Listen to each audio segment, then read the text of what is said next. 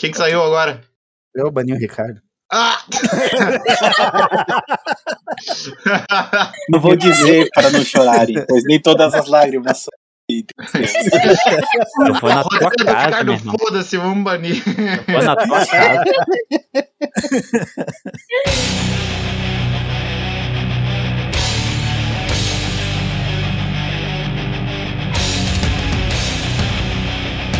É isso mesmo, senhoras e senhores, estamos começando mais um episódio do Oi Trash e hoje nós vamos começar a saga de Arda, com a minha voz inclusive falhando nesse momento, porque eu tô na puberdade. 15 anos. É, Está virando um podcasterzinho. eu sou Alisson Seco e juntamente comigo está o mago azul dessa, desse programa, senhor Nicolas, o homem das mil vozes. Porra, cara, eu ia soltar aqui um musiquinha, mas eu acabei esquecendo aqui. Porque envolver o The Court of Crimson King, mas enfim, eu não sei. Não é meu De preto. novo, com você com essa pira, mano. Eu, eu não sei, eu não sei. Era. Não é assim. É. Então eu esqueci qualquer música. É isso aí. No- o Ricardo hoje vai queimar o anel. Não é mesmo, Ricardo? É, a gente vai, na verdade, hoje fazer um resumo pessoal do que foi toda a jornada, né, do Senhor dos Anéis, cantando uma música pra vocês, que é... Eu esqueci a música agora. Não, esqueci a música. Beleza! Eu realmente esqueci a música. Eu realmente esqueci a música. Não é mesmo, Elton? Pois é, né, cara? A gente só lembra daquela Take the Hobbits to Isengard. Não, não, é... Virou o Smeagol, só que é o anel. Tá sendo zoado. Pobre coitado. Ó o Senhor dos Anéis caçando mais um buraco. Pra continuar. Ah, meu, Ah. Direto do Tom Bombadil. É, Caralho. pois é. O que, que a gente diz numa uma situação dessa?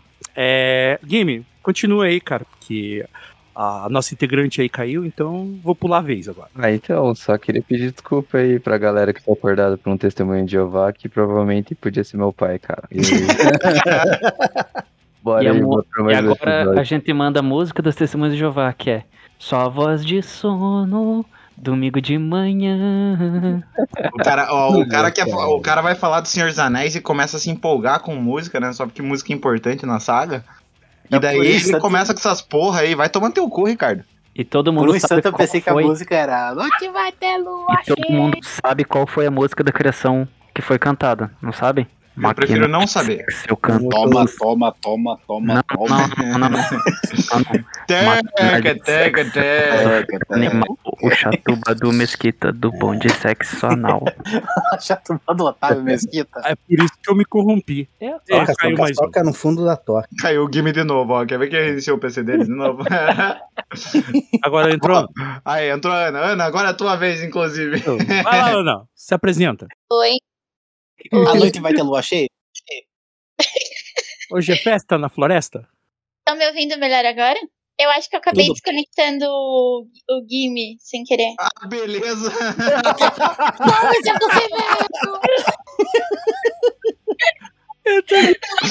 Ah, meu Deus do céu. Começamos bem, começamos bem. Ô, Guimê, você não caiu, cara. A Ana sem querer te desconectou. Eu sou velho na internet, cara. Eu não sei usar essa tecnologia E de é com esse maravilhoso clima, senhoras e senhores, que a gente vai começar o episódio, porque puta que eu pariu, Só cara. desgraça, cara. Só desgraça. Então, ó, roteiro foi idealizado pelo Ricardo, é um projetinho à parte que eu e o Ricardo estamos fazendo para contar toda a saga de Arda, vulgo Terra do Senhor dos Anéis. E hoje a gente vai começar ah, falando sobre um pouco das divindades e até um pouco mais. Mas isso eu vou deixar pro Ricardo, então pode ir, Ricardo, e também pode tomar no teu cu. Obrigado, obrigado, Silvio. obrigado, obrigado. Desejo o mesmo a todos vocês. Desconfie de tudo. Não duvide de nada.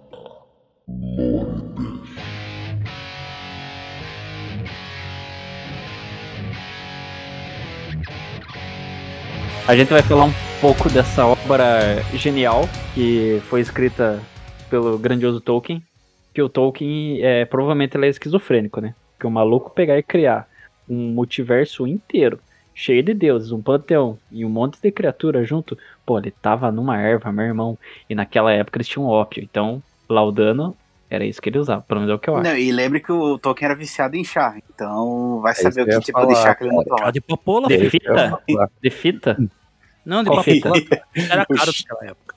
Um chá de fita, tá ligado? Fita qual fita? Fita cassete? Tem aqui em casa. É, Não a gente não pode falar do Tolkien sem falar do personagem principal na história da vida dele, o Hillary. Ah, Exatamente. Fita cacete. Continua. o pior que o Hillary foi um choque pra mim, na real. Mas pode continuar, Ricardo. Enfim, é, quando o Tolkien ele idealizou os Ainur, que os Ainur são as entidades máximas da história dele, o que acontece? Os Ainur eles foram no início, quando eles foram desenhados por ele, eles eram um panteão de deuses pagãos. Por isso que era Hum. muito comum eles terem irmãos e terem filhos. Só que depois ele foi aprimorando a ideia e foi aproximando ela mais do- da ideia dos anjos. Até porque anjos têm é, a ligação sanguínea entre. Sanguínea. A ligação existencial que existe entre eles, né? Que os Eu quatro, ainda estou no pagão! os quatro arcanjos, é, por exemplo, eles são irmãos. Pra quem não sabia isso, leiam a Bíblia, seus hereges. É, Leiam. E os aspectos fix- é, físicos desses, desses seres, dessas entidades, eles são descritos pelo Tolkien por várias formas. Por quê? Porque eles podiam mudar de forma. Eles podiam ter qualquer forma. Pense assim, eles eram seres de éter. Ou seja, eles representavam o amorfo, eles não tinham forma. Então eles podiam ser literalmente qualquer coisa. Pensem no It a coisa. O It a coisa, tecnicamente, ele não tem forma. O Pennywise. Só pra situar o Pennywise, o Pennywise. Pennywise. Ou, parcimo- ou parcimonioso, dependendo da versão que você leu o livro. Ou pênis sábio. Meu Deus. É... Ou parcimonioso. Caralho, Palhaço ou isso, bicho? Onde vocês tiram isso? É, Cara, inclusive lembra tem uns que é vídeos. Par, par, essa parada aí. Caralho. É, é, Eu não sei falar, velho. Parcimonioso. Eu queria saber É. o que é, velho. E os Ainur, eles têm muito uma ideia da, da questão de que eles conseguem se revestir dos pensamentos deles. É meio que a ideia do budismo de Vishnu, que Vishnu tá sonhando pelo cosmos e nós somos os sonhos dele. Mas enfim, você tem que Até uma coisa que... interessante. É que tipo falou grati... dele. Não, peraí, Nicolas, antes. É tipo gratiluz, entendeu? Você pensa positivo e tudo vai acontecer bem, assim. Exatamente. Agora, se você reclama, as coisas ruins vão vir pra você. Ah, não. Deve ser toma um tiro, sabe esse negócio, mas você tá pensando positivo e você teve um sorriso no dia. Ó. Tem que tomar pensa sol no positivo. períneo, né? Tem que tomar sol no períneo, daí dá certo. Grati, gratiluz, mas toma no cu, velho. Eu, eu tenho um desafio pro Ricardo, cara. Oi. Não falar, não falar, não falar Não em falar pau. Não falar cu e nem pau durante o episódio inteiro. Pronto, agora vai falar sua Eu buceta. disse períneo. Tem várias formas de falar pau sem falar pau, cara. Exatamente. Cara, você vai precisar de muita resiliência pra fazer isso daí, hein? Não, Olha fica tranquilo. Deixa com o pai. Fica tranquilo. Mas sobre a fita ali do, das divindades ali e tal, que o Ricardo mencionou sobre o éter, cara, isso é uma, uma fita engraçada porque no passado, quando as pessoas não sabiam que existia gravidade, e aparentemente as pessoas voavam na época antes de descobrirem ela, tinha um cara que tinha criado a teoria de que o todo o universo estava envolto em éter. É, eram cinco elementos, né? Água, fogo, Isso. terra, ar e éter. Isso. E daí as coisas caíam porque o éter empurrava pro chão. É, não, Daí- e inclusive, Nicolas, a teoria do éter, ela foi desbancada há pouco tempo atrás, pra você ter uma ideia. O, o Einstein ainda acreditava que não existia vácuo, era éter. Sim, isso que é o troço mais da hora. Daí o porquê que eles acreditavam nisso daí? A gente não tem uma teoria melhor. é muito foda. É, justamente. É, é plana, né? sensacional. cara. É tipo da Terra plana. Os caras diziam, ah, não tem nada melhor que isso aí. É isso aí mesmo. Não, mas peraí, a Arda era plana no início. A gente vai chegar lá. Calma, calma, calma. Vamos lá. Vamos lá. Quando Tolkien ele fez toda a construção dos personagens, ele descortinou eles é, num enorme medo e glória. Que é uma coisa que até ele mesmo dizia. Que eles eram seres gloriosos e magníficos, mas que também eram capazes de coisas terríveis. Pra quem não lembra quem disse essa frase, Gandalf disse essa frase durante o livro do Senhor dos Anéis e durante o filme. Hã? Hã? Usaram o anel? Ah, Hã? Em qual Hã? momento? Qual momento? Não? Senão, Meu Deus se do você céu. não disser um momento, significa que Em não tem fonte. fogueira conversando com o Frodo. em frente à fogueira conversando com o Frodo. Tá, mas eu quero minutagem e segundo exato, entendeu? Senão não é válido esse seu argumento. Exatamente. É, secou. É, Puta que te pariu. Monarch É, Feelings aí, ó. Ricardo aí, ó, daqui a pouco vai começar a falar sobre neoliberalismo. Então. meu Deus. É, então, Cara, a história, eu vou falar agora uma parte da história que seria meio que um resumo, tá? da história, tá? Antes da criação, Eru Iluvatar, que era o deus supremo, ele era, na verdade, Eru Iluvatar. Ele era. Alguns chamam Eru Iluvatar e Eru Iluvitar. Por que, que eu falo Eru Iluvitar? Por causa do élfico. Porque o A antes do T não é pronunciado no élfico. Mas tudo bem. Tá, só, É. só pro Nicolas entender que o Nicolas não é tão versado em- no- nos bagulhos do Tolkien. O nome do, do- desse, dessa divindade é só Eru, tá, Nicolas? E Luvitar foi o nome que foi dado pelos elfos para essa divindade. Como os elfos, eles é, são o contato mais próximo com a divindade que tem em- na Terra de Arda, no Senhor dos Anéis, Uhum. então a galera chama de Eru e Luvitar, tipo, é Deus Deus, por assim dizer, entendeu? São os dois nomes Massa. dele, mas aí pra. É meio que pra agradar gregos e troianos. Ah, legal, legal. Eru e, Le- e Luftal. E porque É. tem dois nomes no, na obra do Tolkien também. É, até porque o- os elfos eram os especiais, os filhinhos primogênitos que tinham toda a glória. Ai, meu Deus do céu. Era os arianos! É, pra- Praticamente. E quando falou arianos, eu lembro dos Suassuna.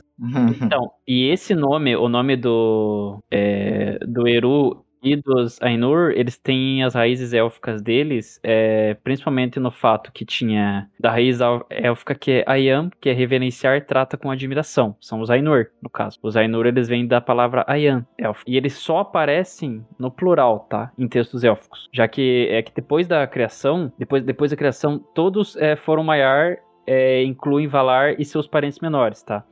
É, Só que não aqueles Pilar. que estavam, não participaram da grande música.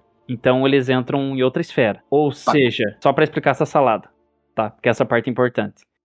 Os Ainur, eles só aparecem no plural porque eles englobam uma classe maior de deuses, tá? Eles são a esfera maior. Hum. É que vocês, é que se vocês entenderem, quem tá ouvindo também vai entender. Por isso que eu vou ficar perguntando se vocês entenderam, ok? Ah, não, sim. Eu vou fingir que eu não entendi, daí você repete tudo de volta, desde o começo.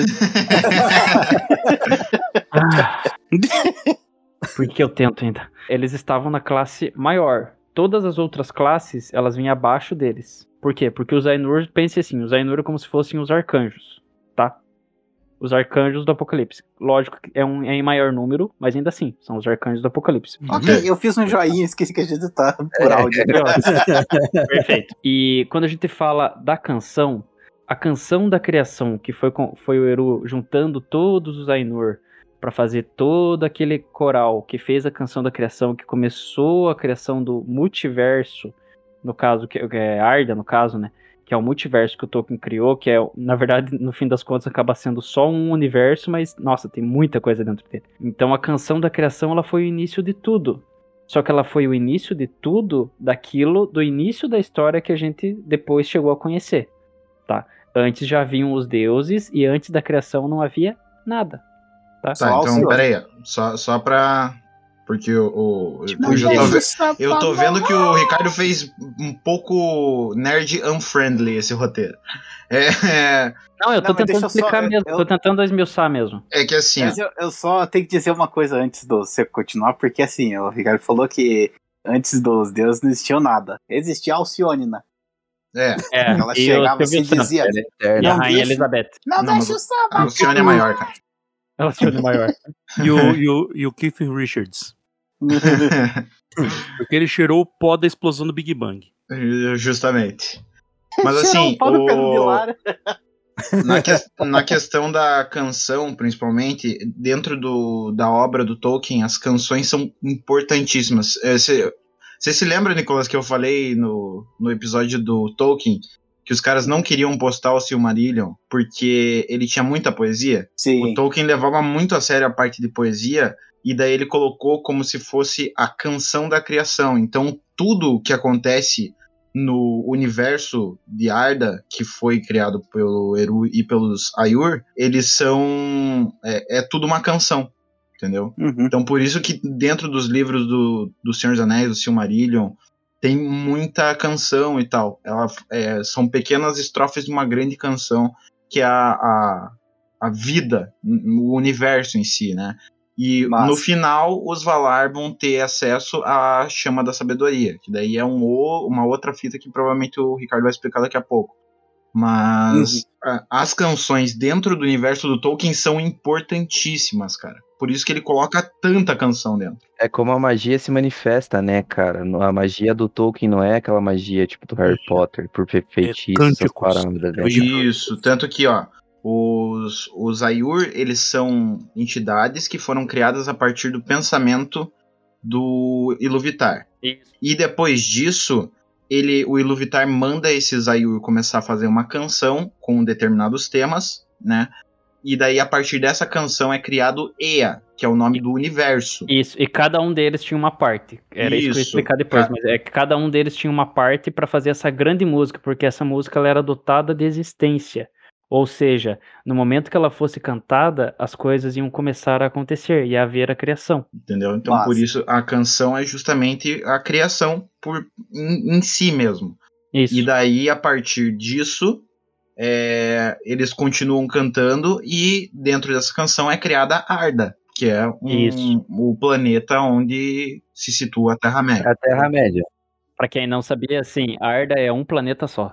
E a Terra-média é um continente dentro de vários continentes dentro da, de Arda. Então, Exatamente. É, e cada continente o, o Tolkien criou toda uma história. Então, esses roteiros sobre as coisas do Tolkien vai muitos Vai episódios longe. ainda, gente. Vai tá? longe pra caramba. Isso aqui é só. Pra vocês terem ideia, essas 14 pagininhas aqui é só o esboço. É só o É só prefácio. pra começar. Só uma É, só pra vocês só o entenderem, prefácio. só pra vocês entenderem a linha de pensamento. Depois vem o conteúdo mesmo. Daí é porra. É.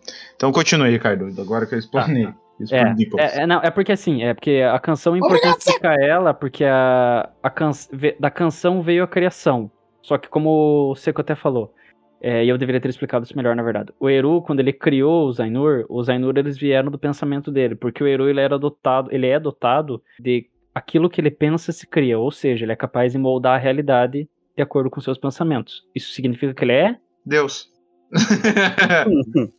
também Divindade Eu ia dizer, ele é onipresente, onipotente. onipotente, onisciente e onipresente. Por isso que ele consegue dar vida, criar outras coisas, usar o, o- as duas formas, a materialização da forma e a materialização da energia e juntar e criar um ser ciente, no caso, que são os Ainur. E assim, durante a canção, o Melkor, ele começou a destoar dos outros, dos outros Ainur.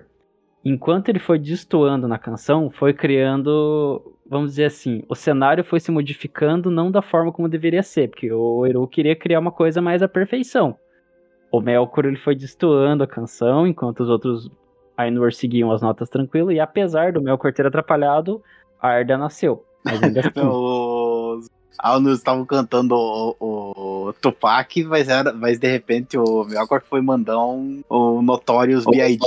Justamente. É que assim, ó, o, o Melkor, ele começou a sentir ciúme das estrofes que o Ma- é, tem uma um dos Ayur, que vai se tornar Valar daqui a, daqui a pouco, é, se chama Manwë, ou Manwë, enfim.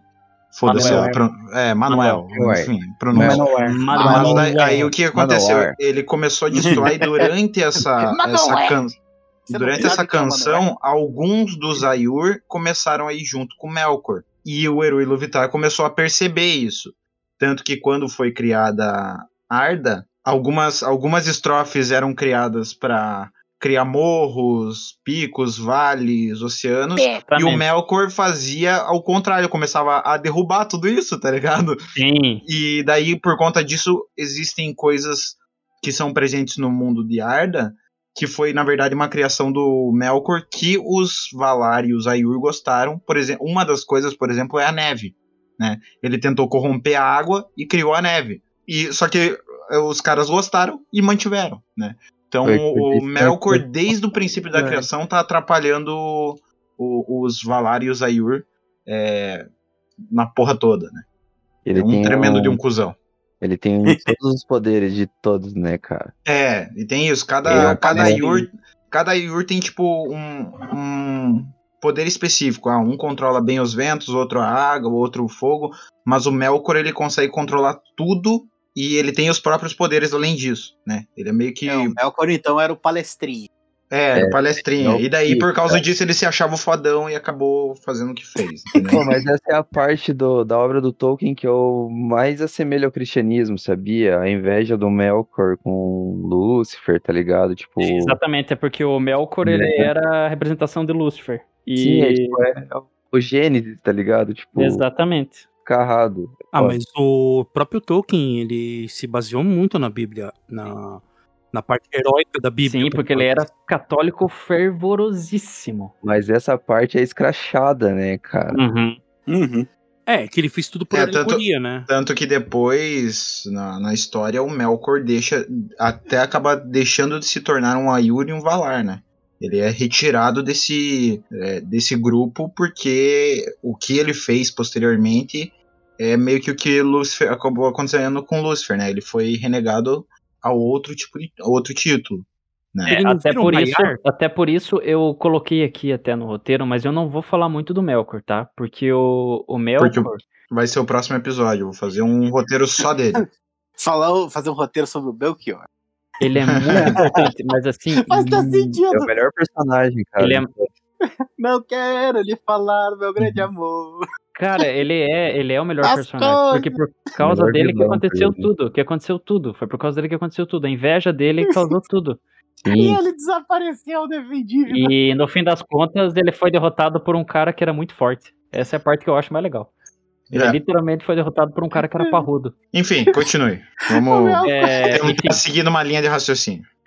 É, então, Hum, nessa classe, na- nas classes dos Ainur, tem os Valar e os Maiar, como a gente já disse. Os Maiar, eles estão entre as classes que o Tolkien criou e eles são seres, como se fossem seres sobrenaturais angelicais. Eles são Ainur inferiores. Eles estão abaixo. É, tanto que na obra ele fala que são os espíritos inferiores. Isso, eles são espíritos inferiores, mas são espíritos elevados. Sim, não vá sim. pensando assim, Pô, não vá mas Eles são, assim. eles são inferiores em relação aos Ayur. É isso. É, mas, Isso. mas tem as. Mas tem as ah, tem o nível de poder que eles chamam, né? Que os mais poderosos são os Valar, Isso, os menos poderosos são os Maiar. isso. é, os Valar, tipo, eles podem moldar o mundo, tá ligado? Os Maiar não tem. é, é, eles não e o- têm e os. Maiar são os minions dos Valar, por assim dizer. É, tipo, É tipo assim, os Valar eles conseguem pegar a massinha de modelar e fazer o jeito que eles quiserem. Os Maiar eles conseguem de vez em quando fazer alguma coisinha com a massinha ou comer ela.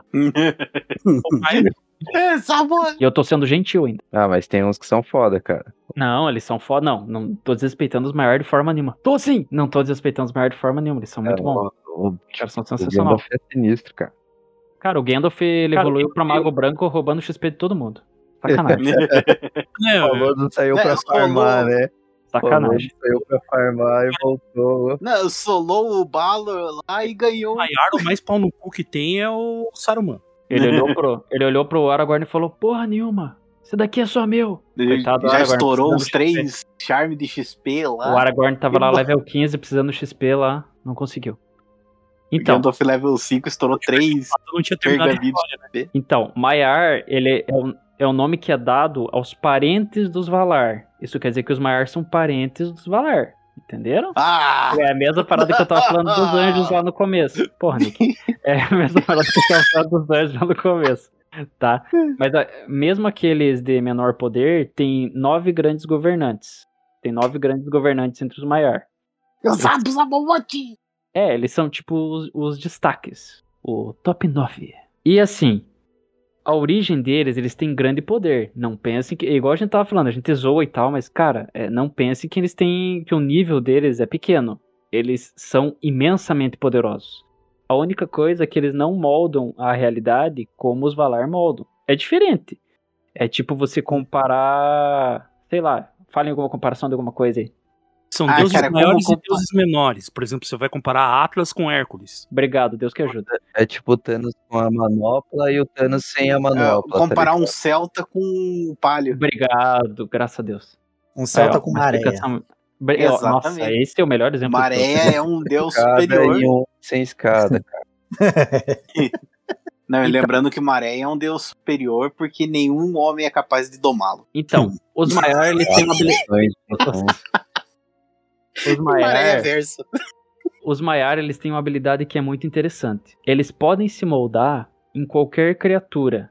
Ou seja, eles podem ser elfos, eles podem ser humanos, eles podem ser literalmente o que eles quiserem. E eles se moldam para que eles possam interferir de forma segura. Eles podem intervir de forma segura, de forma mais tranquila no mundo, sem fazer. Por isso que quando eles vão pra Terra-média, eles são nerfados. Eles são tipo os reptilianos eh, aqui no mundo real. É, é que assim, o poder deles ele é nerfado por quê? Porque se eles tiverem todo o poder deles, eles arrebentam. Eles É, Sauron, cara. é, cara, é, é assim, é, o Sauron, ele, o nerf dele foi bem menor. Ele, ainda assim, o Sauron foi nerfado. O Sauron, apesar de tudo, ele foi nerfado. E o Sauron era um desgraçado. Mas ainda assim, ele foi nerfado. É, quando eles já partiam pra Terra-média, eles já partiam com essa. Tanto pra Terra-média quanto os continentes, é, quanto os continentes de Arta, eles já iam nerfados, porque eles poderiam causar muito dano, eles poderiam é, mudar muito aquilo que tinha na criação. E isso era muito perigoso. Porque alterar a criação é como o Seco tava falando do Melkor. O Melkor alterou a criação de coisas que depois acabaram sendo aceitas e acabaram sendo utilizadas, mas ele podia ter feito mudanças que iam ser irreparáveis, porque quando ele fez, no meio da criação, ele começou a destoar do canto, ele podia ter quebrado a linha de pensamento do multiverso. Igual a gente faz em todos os roteiros, a gente quebra a linha de pensamento. E agora o Seco deve estar muito confuso de onde eu tô no roteiro. Eu é, porque eu sei. tive que sair e calar a boca dos meus cachorros. Não, tá tranquilo. É, a gente tá. Eu tô falando dos Maiar pra ele. Tô falando dos Maiar, mas tô falando dos Maiar ainda só o início. Só a primeira parte tô esmiuçando o conteúdo A gente tá do falando do Buiu. Eu tava falando da questão Eu deles tava- poderem se, é, se transformar em homens, em elfos, porque quando eles iam, pra eles não afetarem tanto a realidade. Uhum. Era uma, uma regra meio básica dentro da classe Maiar. Ok. É tipo o Chaves Verso. É que assim, ó, os Maiar, eles. eles.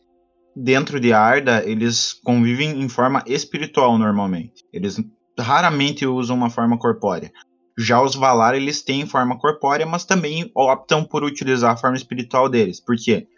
O translado é mais rápido e eles conseguem passar despercebidos por quase todas as criaturas. É, e a forma corpórea deles praticamente causa mais dano do que ajuda. Então, Justamente. É melhor, né? Por exemplo, o Tucas. O Tucas vai pra Terra-média lá, meu Deus, acabou Mordor. Mas tudo bem, né? Poderia ter sido é, uma ideia só. Só tô dando uma ideia, tá? Enfim. Quem que são os maiores mais conhecidos? Saruman, o branco. Gandalf, o cinzento, que depois roubou o XP de geral e ficou Gandalf o branco. E o Sauron. O Sauron também é um maior. É. Os, os principais maiores que são citados, tá? Pelo Tolkien. Não, Arya. também tem o Radagast, daí É, no caso, né? Radagast, Não, não, cara. eles eu já vou falar. Calma. Respira. Porra! Acabou não, porra! Ó, Hum. os, os maiores que são mais citados. Não, pera, ó, Arya- peraí, peraí. Você, você já começou. Começou já muito assim. Os Maiar são os espíritos que seguiam. é, são os. São os trabalhadores dos Valar, certo? Uhum. Cada pedreiro. Maiar, cada Maiar São ajudantes ele tá, de pedreiro. Ele tá. é, subordinado a um, determinado, a um determinado Valar. Beleza, até aí tudo bem. Quando rola a Primeira Guerra, acabou a Primeira Guerra, vem a Segunda Guerra é, da Era das Trevas, no caso, né? Que a segunda é contra o Sauron. Aí o que acontece? Dentro dos Maiar, existem um grupo de cinco Maiares que são escolhidos a dedo para ir para a Terra-média ajudar os homens. E eles são, eles são obrigados a serem colocados em vestes de carne e osso, né? Então, assumir uma forma corpórea. Eles todos são obrigados a assumir uma forma de um idoso, Maiares quê? Maranhita. porque eles. É... Nossa, quebrou meu pensamento agora. Eu sei. É, porque os idosos eles transmitem essa sensação de sabedoria e dentro desse corpo eles têm eles são extremamente nerfados para não fazerem muito estrago, certo? Daí tudo bem. Só que essa classe de Maiar, ela do- dos cinco que foram, eles têm um nome muito específico, o qual agora eu não lembro. Os Instari. Os Instari, isso, os Instari. Mas só deixa eu Então- falar uma coisa. Eu já tinha falado tudo isso que o Seco tá falando, mas eu tô achando bonitinho ele falar de novo, porque ele explica tão fofinho, mas continue. Então, de- é, eu acho que eu tava fora, né? É. É, então, Eu também desses- acho. A gente ficar falando só Maiar, Maiar, pode ser que acabe quebrando um pouco.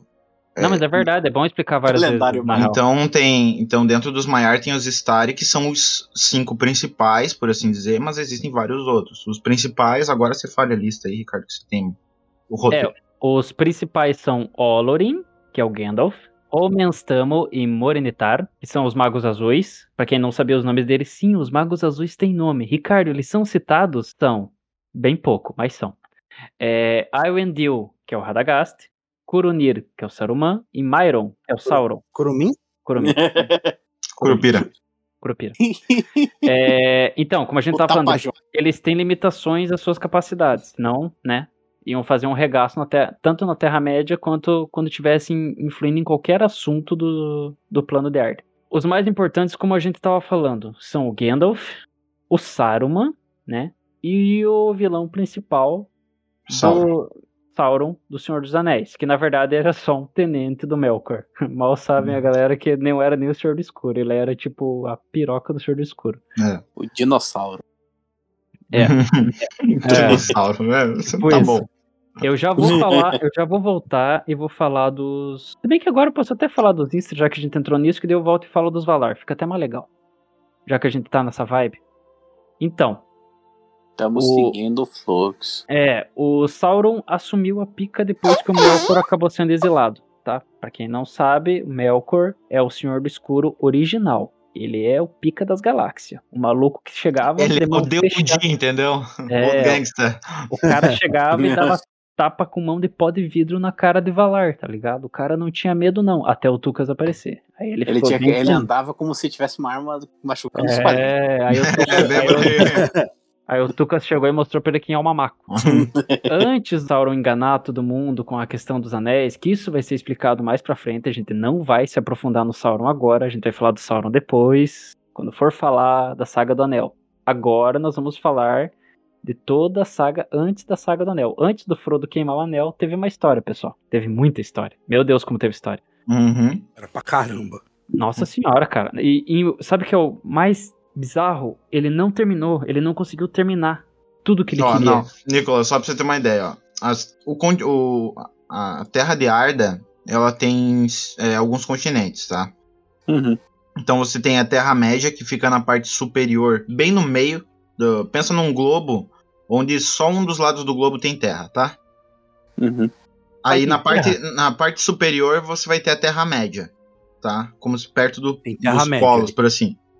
Embaixo dela vai ter as Hinterlands, tá? Então é um outro continente com outros povos. Na parte sul, até quase a parte norte, no canto direito do mapa, por assim dizer, você vai ter as Darklands, tá? Uhum. E na parte esquerda do mapa você vai ter Valinor, que são as Terras Imortais, que é pra onde o Frodo e o Gandalf vão no final da Saga do Anel, tá? Uhum. O Tolkien escreveu muita história que começa em Valinor e vai até a Terra-média. Ele não escreveu muito sobre os outros dois continentes, mas ele dá, assim, pitadas, sabe? Sobre o que são, o que acontece e tudo mais. O Silmarillion, que é onde a gente tá agora, ele acontece toda a história ainda em Valinor. Então Valinor tem muita história, é, a pré-história, né, por assim dizer, da Terra-média.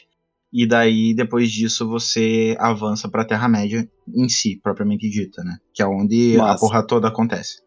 Então, Vai, basicamente, a Terra-média é o circo. É, É, a Terra-média é tipo Belém do Pará em dia de feira. na terra onde Jesus Onde nasceu ter dia de feira. de A terra onde Jesus nasceu, Mauro Galvão, 1998. Uhum. É um clássico da internet. Então, é, como o, o Seco tava falando, cada um dos, dos Istari, eles foi, ele foi enviado por um dos Valar para cumprir uma missão específica. Por exemplo, eu vou dar apenas um exemplo, tá? Porque daí depois eu me aprofundo um pouco mais nisso. Radagast ele foi escolhido pela Ivana. A Ivana, ela é uma deusa que ela era patrona tanto dos animais quanto das plantas. Ela escolheu o Radagast porque o Radagast é um espírito gentil com os animais e com as plantas. E por causa disso, o Radagast se tornou o protetor das grandes, não da grande floresta, na verdade, porque ele acabou se tornando protetor de mais do que apenas a floresta, que depois se tornou a floresta sombria, mas antes era a floresta verdejante. E sim, patrona existe no, no- na saga de Arda, tá? Não, não é matrona, é patrona mesmo. Isso, isso é patrona, gente. É, é, desculpa aí. É, mas era o, é o Tolkien escrevendo, não sou eu não. É, e o Gandalf, ele foi indicado por Círdan E Narya também fez uma indicação no caso, tanto dele quanto do Saruman.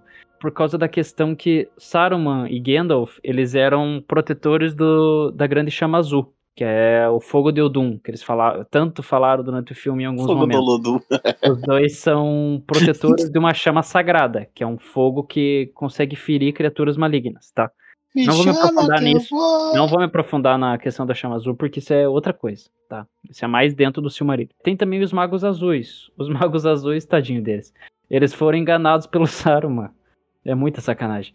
Porque assim, eles foram enviados para ser levados pra Terra-média, certo? Eles deveriam Uhum. lá ajudar com os outros magos. Só que Deus Saruman sacaneou eles e eles foram pro leste. Eles É foram tipo pro leste. aquele cara que você pede a direção, assim, ele te dá a direção errada de propósito, É. só pra te sacanear. Tipo o Nicolas, quando uma menina perguntou onde que era a entrada do Sesc, e a gente tava exatamente na entrada, ele mandou ir lá pra, pela parte Então. sul. E eles- Eu lembro disso. Eu lembro disso, Nicolas. Fez a mina caminhar 800 metros a mais. Então, e no leste, no leste da Terra-média tem um grande Ai, deserto. que filha da puta. Tem um grande deserto. Aí eles se perderam nesse deserto, bicho. Literal. Eles, eles, inclusive, tem até uma passagem que diz que eles podem ter sido submetidos à vontade do Sauron. Mas eles não aparecem em momento algum da história É, principal. os magos azuis é incógnita, né? O furo Eles- de roteiro do bagulho. Eles eles estavam no leste e sumiram, bicho. Foi só pra encher linguiça só. Cara, o Saruman colocou eles, cara, no cu do mundo. Ninguém sabe onde eles foram parar. Sumiram. Ah, inclusive, os nomes que foram dados pros, pros magos azuis, é, na forma que eles... Não, você falou cu? Nossa. Não, caralho. Nossa. Nossa. Meu Estourado. Deus, cara. Caralho, caralho, Ana. É, não falei. É, E tem alguém Os- os aí nomes- junto. os nomes dos magos azuis é, são Alatar, que também é, ju- é, ele, é, ele é citado junto com o Palando, tá? O Palando é outro mago azul. Alatar e Palando é o nome que foi dado a eles como na forma. Eu não vou chamar de mortal, porque tecnicamente eles eram mortais, mas eles não eram, porque eles podiam voltar. Mas enfim. Esses eram os nomes dos magos azuis, Alatar e Palando. Que eu, inclusive, demorei pra achar esses nomes aqui, que eu falei, caraca, bicho, como é que não tem o nome deles? Mas eu achei o nome deles. Tava ficando irritado já de não achar. Enfim, eles se perderam, tadinhos. Sei lá, estão por aí. Provavelmente estão na CA na fila lá ainda. É, os Valar. Eu vou sair um pouquinho Eles na agora. É, tadinhos, cara. Não, eu tenho dó deles na real, cara. Porque, porra, eles tinham potencial, cara. Eles estavam ali em segundo, no segundo escalão ali. Era o Saruman, os Magos Azuis, o Gandalf e o Radagast ali. Então, eles são até iguais, cara. Dá, dá pra comparar os dois. Porque o Gandalf, depois que ele roubou o XP, que ele ficou mais poderoso dele. Micar ou Barrabás? Lore Trash.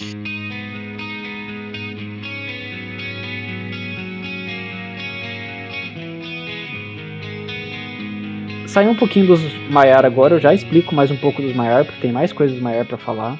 Vou falar. Se bem que eu posso falar dos Maiar tudo agora, depois ir direto pros Se Valar. decida, mano. Seco, fica na tua. É, tem, vários, tem vários maiores que acabam sendo famosos. Na verdade, os mais famosos acabam sendo os principais da história mesmo. Até porque, durante o Silmarillion, eles tiveram um papel importante. Mas quem realmente ele botou a cara a tapa foram os povos da Terra... Os, falei povos? Os povos da Terra-média. É, os povos da Terra-média e os Valar. Eles que fizeram a diferença. Principalmente os elfos. Principalmente... Ai, mas os humanos tiveram importância. Olha, comparado com os elfos, amigo. Nossa, os caras fizeram. Literalmente, os elfos eles lavavam, passavam e cozinhavam na maior parte das batalhas. Perderam muito. Perderam. Apanharam muito do Melkor. Apanharam demais. Mas ainda assim, os maiores eles ajudaram muito. Todos os feitos que os maiores tiveram durante a história, eles ajudaram demais no desenvolvimento de Arda. Demais, demais, demais. Por exemplo, o Gandalf com os fogos de artifício dele. Você olha lá, os fogos de artifício do Gandalf. Teve uma adaptação que os orcs fizeram da pólvora, que o Saruman usou a mesma ideia e fez para explosivos, certo? Mas os povos da Terra-média acabaram usando os explosivos depois para abrir é, estradas. Estradas que facilitavam Opa. Você está me dizendo que a pólvora ajudou a criar as autoestradas? Eu realmente esqueci disso. É. Olha só, auto... E várias coisas que Então, então. O que que vem nas autoestradas, Seco? Ah, meu Deus. Uma transição. Such a long Ah, agora eu posso continuar. Perfeito. Tá, eu vou, eu vou agora mais pros Valar agora, porque assim, é, a questão dos Istari, eles são muito importantes pra história. Mas o papel dos Istari acaba sendo muito mais importante durante a Terra-média. Por quê? Por quê? Antes disso, os Istra, eles eram mais como o Seco falou, a questão dos espíritos. Eles influenciavam os eventos, assim como os Valar. Os Valar, eles não não entravam diretamente no conflito a menos que fosse necessário. Eles a quebraram quebrando essa regra por causa do Melkor. Até Isso, porque tá o Melkor era tipo o Adão Negro. Era o pesadelo. Era um, era um pesadelo, na verdade, que estava acontecendo. A inveja dele se tornou uma coisa que não tinha mais como ser controlada. Mas eu tô entrando no Melkor de novo, não sei porquê. Eu vou falar um pouquinho agora dos Valar, tá? Só para explicar a vocês, como eu disse, tem a diferença dos Valar pros Maiar. Os Maiar são os deuses menores. Vamos chamar assim que é melhor. São os deuses menores. Os Valar são os deuses maiores. Eles eram os mais poderosos entre os Ainur, tá? E eles receberam é, esse título de mais é, poderosos quando eles adentraram em Arda. Principalmente porque eles ajudaram muito a finalizar o material do planeta. Por exemplo, montanhas que precisavam ser moldadas, mares que precisavam ser reorganizados. Porque assim, no fim das contas, a canção, quando eles cantaram, o Melkor ele atrapalhou em várias coisas. É, a questão da neve ficou bem legal. É, o vulcão também foi uma coisa que o Melkor acabou afetando também, porque as montanhas não teriam fogo saindo delas, né? O Melkor, né? Deu essa ajuda aí. pra vocês saberem, Mordor acontece... É, o Melkor tava lá, tipo, tá todo mundo fazendo as paradas, deu o Melkor, se a gente fizesse daqui, né? Pô, que ideia mais bosta, irmão. é, tipo aquele vídeo, é tipo aquele vídeo do Porta dos Fundos com Jesus lá. Eu criei uma coisa muito boa, chama Rinite. Ele até já tem. Mano, muito bom. Muito bom. O Melkor, o Melkor ele é uma criatura horrível. Ai, o Renan. nossa, olha só, aguardente. E se a gente colocar um guarda-chuva? Vá dormir, meu! Existem dois, é, dois deuses e duas entidades maiores. Eles são seres vivos. É, Ivana, tá? Ela forjou duas naves para conservar os brilhos. É, conservar os seus brilhos, tá? Meu Deus. É... Nossa, eu. Eu realmente tava focado agora. É... Dor de cabeça, né? Nossa, é. Então, Caralho, é. Calma, calma.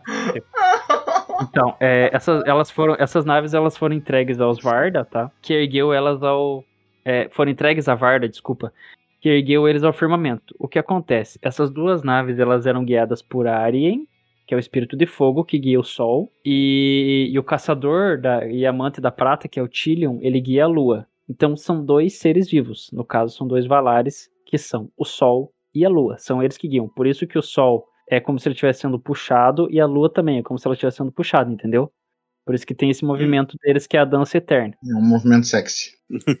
Desculpa, não podia perder essa. Isso. Não podia É como perder essa. lambada. lambada. Já falou das árvores já? Não, né? Então, Essa é que, é que a gente agora, vai né? falar no. Vai falar quando for do Melkor, sabe? Porque ele fica mais completo. Ah, entendi. Porque agora a gente A tá citando mais. A gente tá citando mais os Valar, mais os Maiar. Tipo, a questão do conflito da primeira, da segunda, da terceira, da quarta, da quinta, Agora da oitava, da décima nona falou guerra. Seco que depois ia falar das árvores, eu não tinha entendido. É, é. Os Anunnaki.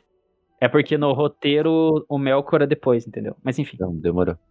As É, árvores somos nós. Meu Deus. A maior parte dos Valar fazem. Eles são casais. Tá? Só pra deixar isso claro. A maior parte dos Valar, eles são casais. Ah, Menos tá. A Niena e o Humo.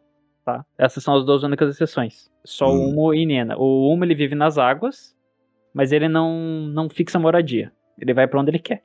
Ele, é que eles preferem viver na solidão. E a Niena, ela vive perto dos, dos irmãos dela, que são os Fenturi, que são os Senhores dos Espíritos, e Monamo, e ela fica escutando o lamento dos filhos de Lovitar. Por exemplo, quando os elfos fazem uma oração, quando os humanos fazem, quando alguém faz uma oração, é ela que escuta. É tipo, Ela que ela é- passa o fax. é, ela é a garota do recado do Eru, basicamente. Eu não consigo, na verdade, melhorar isso, porque é o que ela é mesmo, tadinha. É um fax. É, fora que assim, além dela ouvir o relato, né? é, no Palácio dos Mandos, né? que ficam as almas, tanto as almas penosas, né, quanto também ficam aqueles que sofrem, o, o- as pessoas que sofrem de perda, as almas que sofreram perdas, né. São os dois deuses que vivem mais na solidão. O resto é casal, porque não consegue viver com a solidão. Tô com depressão. Caralho, Nick. Ninguém É. anda junto de mim. Tá, eu só vou, eu só vou explicar aqui um geralzão quais que são os De deuses e quais que são os poderes e dons deles, tá? É, Vamos lá. Vamos lá. Tomar uma do Budovielzer. Difícil. É ar e ve... caralho. Ar, vento e nuvens. É o Manwë Sulimo, Senhor do Alento de Arda. Ele é o Ah, o Sugma. É, por aí. caralho, ele é o Miguel. Se fosse colocar ele na na mitologia cristã, ele é Miguel. Ele é o arcanjo Miguel. Varda e Oberef, que é a Senhora das Estrelas, que é a esposa de Manwë. E eles Manwë. vivem em Tanikitil, que é uma montanha gigantesca lá. É tipo, pensa o Monte Olimpo. Monte Olimpo do Tolkien vive Manwë e Varda, beleza? Beleza. A- água, chuvas, mares e rios. É o Humo, que é o Senhor das Águas. O poder dele é basicamente empurrar e puxar. Empurrar e puxar. Ying e Yang. Manja o dominador de água? Não? Inclusive a, a morada do 1 é debaixo d'água, né? Ele é, Isso. ele é o Poseidon do bagulho. Ele é literalmente o Poseidon do bagulho. Ele, Você dá um bagulho só que sem o, a É. síndrome de. Sem ter o Percy Jackson. Cinturete. É, Então, eu, eu ia fazer uma o piada um dele. pouco. Eu ia falar, fazer uma piada um pouquinho mais pesada, mas vamos deixar o Ricardo continuar. Que bom. Que bom. que bom. Ricardo vai bater em você. Caralho, Elton. É, o... É tipo Poseidon, só que seus estupros. É, meu Deus. Caralho. É, Olha. caralho. Realmente. Pesado. Ah, mitologia romana. Então, A gente o- ainda vai ser preso por causa do Nick, cara. É bem provável. O- ah, e ela é. A Varda ela é senhora da luz e estrelas. Por isso que ela acendeu os espíritos ao sol e à lua. Só pra explicar isso também. É, É ela, que tinha os, é ela que tinha os isqueiros do rolê, tá ligado? Pra É, ficar ela dando pros que- fumantes. é, ela que falava assim: tem isqueiro? E o Humo é o Poseidon do bagulho mesmo. A Niena, ela é a garotinha de recado. Pessoal que chora, ela também traz esperança, ela tem compaixão. É a terapeuta do bagulho. Nossa, É. por um instante eu pensei que era a Gratiluz, eu já não ia gostar dela. Tristeza. Aí tem Aule, que é o deus da terra, minérios e montanhas. Adivinhe quais criaturas o Aule criou. Tem o caule. É o... Ele é o deus da terra, minérios e montanhas. Adivinhe qual criatura ele criou. O Nicolas. Exatamente. Não, ele Eu criou a Ana. Ana, hein? Ele criou a Ana. Ele criou a Ana. Os anões. A Ana de, grande, de alto de grande porte. A Ana É, eu sou a. É, inclusive, Nicolas, só pra você entender, é, a gente poderia até explicar. Aqui, eu tô quietinha. Como assim? É, É, a gente pode até. Vou explicar um pouco melhor quando a gente fizer o roteiro sobre os anões do, da Terra-média. Mas, basicamente, o que, que o Auli fez? Ele fez nove anões, uhum. tá? E ele só. Esses nove anões só funcionavam, tinham vida perto dele. Era como se fossem marionetinhas, brinquedos, sabe? Isso. Só que o Eru Iluvitar gostou tanto desses brinquedos que deu vida, deu alma pra eles, e daí falou: ó, agora lança no mundo aí e cuida que o filho é teu. Mas, a- mas aconteceu uma coisa. Quando o negociista. criou. Mas quando o Aule criou os anões, o Eru ficou muito bravo. Ele falou: Como assim você foi lá e criou uma vida? E olha que criaturas rudes que você criou. Aí quando ele criou, o Eru falou pra ele: Agora você tem que destruir o que você criou. A hora que ele levantou o martelo e foi destruir, ele começou a chorar. Ele não conseguiu destruir os anões. os anões eram tipo autômatos dele, assim. Ele criou tipo como se fossem uns autômatos de pedra. É. Aí o Eru Papai, soprou vida papai. neles, era pedra e barro, na verdade. Aí o Eru soprou vida neles e eles se tornaram os anões. Que tecnicamente são ainda feitos de pedra e barro, né? Porque é o bicho teimoso do inferno.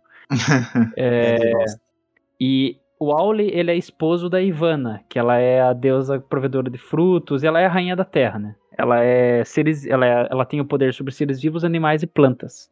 Não, e o legal é que Ivana parece nome de, de freteira é, que faz tipo. A Ivana, Sei lá. a Ivana, a Ivana é do? Trump. Não é deusa do Trump. Meu Deus. Ah. É, Empresa de turismo. aí Ivana dentro transportadora. Aí, dentro-. Aí a gente tem dos deuses ainda dos Valares. Eu vou falar só os principais, tá? Só pra não ficar muito longo. Tulkas Astaldo, que é o- chamado do Valente, ele é um deus que chegou, ele entrou depois em Arda, tá? Ele acabou chegando depois. Ele é o deus mais forte e o mais veloz. É, ele gosta de treta também. Ele, Ele adora é quando ela tem treta e ele entra dando risada quando É. tem batalha. Sai e beber, cara. A pira dele é, É. tretar e beber. O famoso era E, o top. e assim, A famosa Não, Zero é. Top. não vou dizer nada, mas que ele é o deus mais forte em questão de, porra, vou pra porradaria, vou uma trocação franca, escolho quem? Melkor ou Tulkas? Tulkas toda a vida. Não, mas é. É. que assim, o Tulkas ele faz muito supino, né, cara? Muito levantamento de terra, aquela É, coisa. comeu muito frango com batata doce, como é, é que não vai dar? powerlifter. É powerlifter. E a esposa dele é a Nessa, porque ela foi Nessa. É a deusa da velocidade. Hum. É. Não, deu pra mim. Deu pra mim. Deu pra mim. Não. Falou pra mim. Não, dava, dava pra ter. Não falou, Você valeu. podia ter construído melhor isso daí. Ah, foi É, nessa hora. Foi nessa, foi É nessa, nessa, hora hora, que, que, as é coisas nessa não dão certo. É isso aí, é isso aí. É. Nessa ninguém esperava, hein? É. Ai, ai.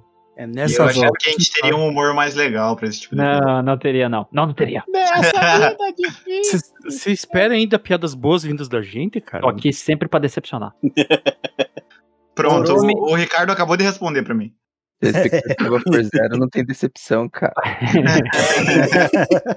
O Oromi Aldaron, também é chamado de Tauron, ele é o senhor das florestas. Ele tem poder sobre caça, montaria, velocidade e força. Perceba que, a partir desse momento aqui, é muita gente que tem poder sobre velocidade e força, mas tudo bem. A Vanna, ela é a deusa das flores, que inclusive ela é citada também. E da cocaína. Meu Deus. É, Mano. É, se ela é deusa das flores, ela também ela criou a papoula, rapaz. Então, é, Não, não é ela também deve ser a senhora do narcotráfico. O, é, o preto deve ter entendido. Quando eu falei. É óbvio, né? Papoula é óbvio, né? Meu Deus. É, meu Deus. É, eu até me perdi no que eu ia falar. Havana, credo. Nossa, Foi- o Nicolas que falou, não foi eu. infelizmente, Eu entendi. Não, agora que você falou por último, então Nossa. ajuda agora a Tá, piada. agora joga essa, essa piada ruim vem pro meu cu daí, né? É, Agora é tua, tá gravado, tá gravado. Então Tá bom. é, tem o Mandos, que é o guardião da Casa dos Mortos, tá? Ele é um do. Ele é o oráculo dos Valar. É, ele, é- ele tem poder sobre as almas e também é oráculo do futuro. Ele pode ver o futuro. Foi praticamente ele que fez todas as profecias relacionadas ao Melkor e toda a Terra-média, ele que, que mandou a letra. Isso. A Vaire, a Tecelã, ela é deusa das memórias e da história. É isso. É, o, o Lórien, não, não, não, não. Lórien, que se vocês não lembram de Lórien, Lórien, lembram das folhas de Lórien, dos hobbits? É. Lórien é o deus que é, ele é cultuado pelos hobbits. Ele é senhor das visões e dos sonhos. Porque os hobbits isso. são sonhos. Na verdade, os hobbits eles são um sonho, né? Eles não, eles se tornaram criatura depois. Um Mas enfim. sonho dentro de um sonho. É, Este, justamente. a Este, ela é citada também durante o Senhor dos Anéis, quando a estrela que é utilizada pela Arwen é Este. A estrela vespertina. E, é, se eu não me engano, é a Este que é a chefe do Olory, né? Do Gandalf. Sim, exatamente. A Este, ela é da cura dos ferimentos e fadiga. Ela é uma deusa de proteção. Ela protege. Melhor amiga do Jaime. Ah, uma coisa que eu tinha falado sobre o- os Maiar, eles têm poder, como eu disse, né, eles têm poderes abaixo dos, dos Valar. E o Sauron, ele, além do nome Sauron, ele também é conhecido por Gortaur, o Cruel. E ele era vassalo de Aule. Só que ele foi corrompido pelo Melkor, porque o Melkor ele fazia isso. Ele basicamente ele corrompia a Maiar e corrompia outras criaturas A pra lutarem do lado. Caralho. É, para fazer lutarem do lado dele, que era o que ele queria. Por isso que ele traiu vários Maiar e tornou eles em espíritos de fogo e ódio. Se tornaram os Balrog, os demônios de fogo. É, os demônios de terror. Eles, eles são flagelos do fogo, são espíritos que foram. Pensa em motoqueiro fantasma. O motoqueiro fantasma foi que mais torturado. parrudo. É, é. Esqueleto musculoso. É porque o mo- motoqueiro fantasma era de um anjo também. Ele era de um anjo também. Os Aratos. Ele é um anjo que ele foi torturado, mutilado e foi enganado. Aí ele se tornou um espírito de vingança. Os Balrogs nada mais são do que espíritos de fogo e vingança. Justo. né? Por que vocês estão vingando? Eu não sei. Por isso eu busco vingança. Então, como a gente tava até falando no começo, Eru seria Deus, Melkor seria Lúcifer, Mael- é, Manuel seria. Eu vou chamar de Manuel. tá? Manuel. Manoel. Manuel seria Miguel e os outros dois Você não irmãos. conhece Manoel. Manoel. Excelente. Vai montar um tiranossauro com uma tanguinha também, Nicolas? Ah, com certeza. Eu até me perdi aqui no roteiro. Que, eu tinha separado tão bonitinho. Deixa eu voltar da linha de pensamento que eu tava. Tá no Manoé. Isso. tá. E eles eram os seres superiores de Arda, né? O Manwe, Varda, Umo, Ivana, Aule, Niena, Urome. Todos eles eram seres superiores que cuidavam, e durante a Grande Guerra contra Melkor, eles que interviram diretamente. Só que o que acontece? Esses Ainur, eles acabaram habitando a criação, até para poder dar uma continuidade àquilo que eles estavam fazendo, como a gente explicou lá no começo. Então, o que eles começaram a fazer? Eles começaram a criar outras vidas. É, porque era, inclusive era a missão deles, né? Era a Também. missão deles, era, era um dos papéis de todos os Valar era criar alguma forma de vida. E cada um deles fez isso, criou alguma forma de vida. Nem sempre foi uma vida boa, tipo o Melkor, que criou umas paradas bem distorcidas, verdade. Mas a maior parte dos Valar criou, tirando só o Melkor, vamos só excluir. Só o Melkor, a maior parte dos Valar criou alguma forma de vida que foi uma forma de vida que acabou povoando a Terra-média. Por isso que dizem assim que os elfos são os primeiros filhos, porque os elfos foram a primeira criação é, após os deuses. Por isso que eles são os primeiros filhos. Eles são chamados de. Ah, eu até perdi aqui no roteiro o nome, peraí. Primogênitos. Não, são primogênitos, mas eu esqueci como é que é o nome deles em élfico. João. Que ódio. Eu fico achando que da hora de ter sido lá, tipo, eles na feirinha lá. Que droga. Aí cada um dos, dos cubículos lá deles mostrando cada uma das raças, tipo, ah, que bonitinho, aqui é um elfos tal.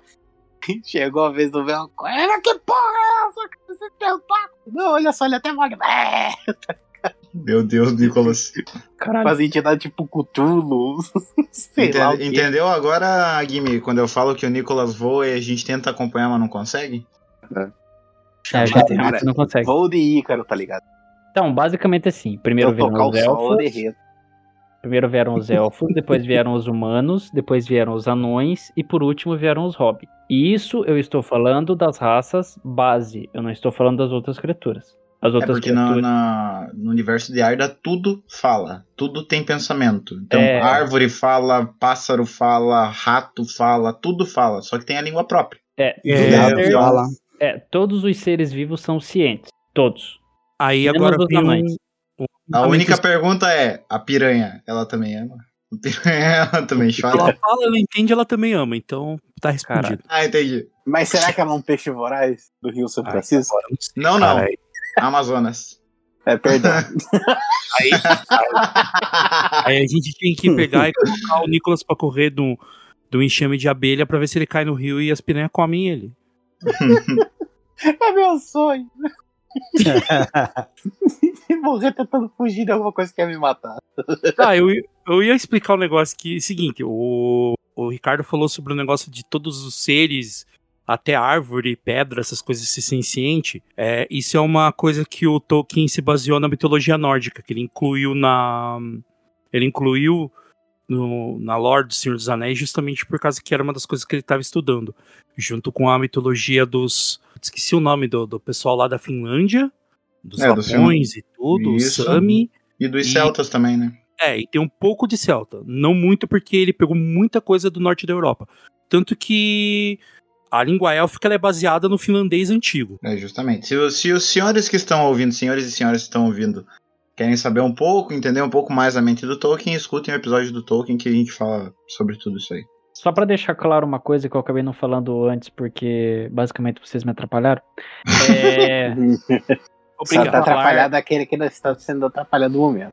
Caralho. É, os Valar, os, os Valar, dentre os Ainur, são 15. Existem 15 Valares, tá? Mão e Melkor, Umo, Aule, Oromes, Mandos, Loren, Tucas, Varda, Ivana, Niena, Este, Vaira, Ivana e Ness. E se eu cortar essa parte? Vamos nessa. Oi? Tudo bem. Dentre esses 15, existem os nove mais poderosos, que são o Manuel, a Varda, o Umo, Ivana, Aule, Mandos, Niena, Oromi e Melkor. Por que, que isso é importante? Porque esses nove, quando teve toda a porradaria, eles foram os mais importantes. Porque por causa deles foi possível derrotar o Melkor, apesar do Tulkas ter enchido o Melkor de porrada. Vamos falar a real. Ah, beleza, os caras conseguiram lá dar um, na- nas últimas batalhas ali fizeram a diferença. Mas quem desceu a porrada nele foi o Tucas. Colocou ele no chão e afofou a carinha da moça. Pegou e colocou pra mamar. É, é tipo Godzilla ver- versus King Kong segundo round. Não vamos contar o primeiro round não, porque o Godzilla roubou. Que, é, não se- quem não se garante na porrada vai no poderzinho mesmo. É aquela coisa, esse personagem solta Hadouken. É, já tá errado. Pra, pra mim já tá, já tá errado. O jogo é pra jogar. Tem a opção de apertar Start, descobrir como é que faz o especial do personagem. Olá, opção do especial dos personagens. Magia pra usar a magia, cara. Então, eu vou explicar só um pouquinho mais é, de como eram o- esses Valar, tá? Porque geralmente eles não são muito explicados. Depois eu passo a explicar os maior melhor. Tá. Cada um deles era um domínio, como eu expliquei. O Manuel, a gente vai chamar ele de Manuel. Se eu ficar falando mão o tempo todo, vai me dar dor de cabeça. Tá, antes, antes de você É. começar essa parte. A maior parte desses domínios ficam no continente de Valinor. Isso. Tá? Com exceção do cara que fica nas profundezas, que agora me fugiu o nome. Umo. Humo, isso. Eu ia chamar É. ele de Humus, mas o Gimme falou Humo, eu achei, que ia ficar mais legal Humus. E daí o que acontece? Ereco. Cala a boca, meu Deus. então, assim, é, todos os nomes, todas as regiões e nomes que o Ricardo vai falar a partir de agora são todas partes de Valinor, tá? Exatamente. É, que é onde os principais acontecimentos que moldaram o mundo rolam até o final da Segunda Era. Depois disso, aí é tudo Terra-média que importa- é, acontece de importante. Então, o Manuel, ele ele foi de- designado para ser na plenitude do tempo o primeiro de todos os reis. Ou seja, o maluco era rei da porra toda.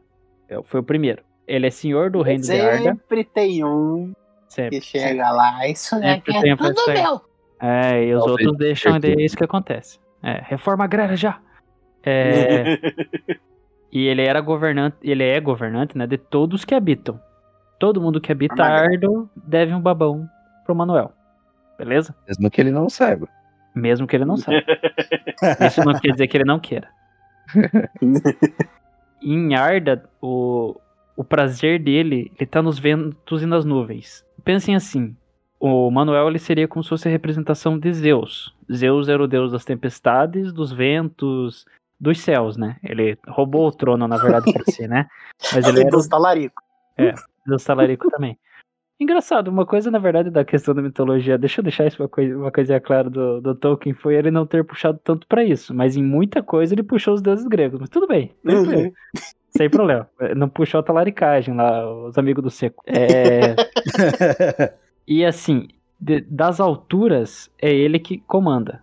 Ele comanda lá dos céus. Comandante avião. Súlimo é o sobrenome dele. Ele, então, dos, dos limites mais remotos do véu de Varda até o- os ventos que sopram nos prados. É dele, é tudo dele. Súlimo é o sobrenome dele e ele é senhor do alento de Arda. Ou seja, o maluco, ele inclusive tem asas, tá? Na verdade ele pode materializar Não sei asas. se é bom ou se é ruim, só sei que é coisa grande. É. E Asas dele.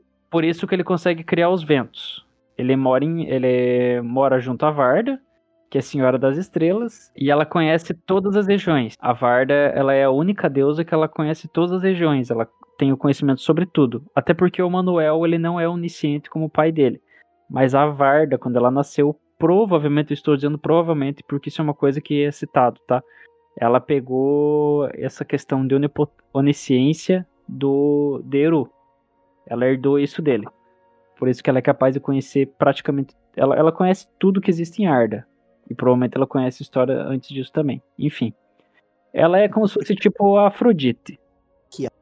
Ah, Eu, Beleza. só, eu, eu, eu só gostaria de fazer, de salientar uma coisa aqui, o Ricardo menciona coisa sendo o Manuel, o que me lembra de uma das dos grandes épicos brasileiros, né, que é o Ato da Comparecida. É você, Manuel? Sim, sou eu, Manuel, o leão de Judá, o cordeiro. Pode continuar. Caralho. Ai, ai, vamos pegar a Bíblia. É, Essa é a sua assunto. Ah, e uma coisa legal, é, ela é descrita pelos homens e pelos elfos assim com uma beleza majestosa. É que a luz do, de Iluvatar ainda vive nela. Ela é um dos poucos Valar que ainda manteve aquela luz da criação. Que no fim das contas todos os Valar eles vão se moldando de acordo com aquilo que eles né, precisam se tornar. Mas a Varda ela manteve a criação original. Ela manteve essa luz nela. Por isso que ela traz alegria, por isso que ela auxilia não apenas Manuel, por exemplo, na luta contra o Eru, mas ela é uma deusa que auxilia os mortais também. Quando tem algum pedido, alguma coisa que ela recebe um recadinho da Nessa lá, ela auxilia. Ela é uma Vai, deusa Nessa. que também busca. os- Ah. É, ela também busca esse auxílio.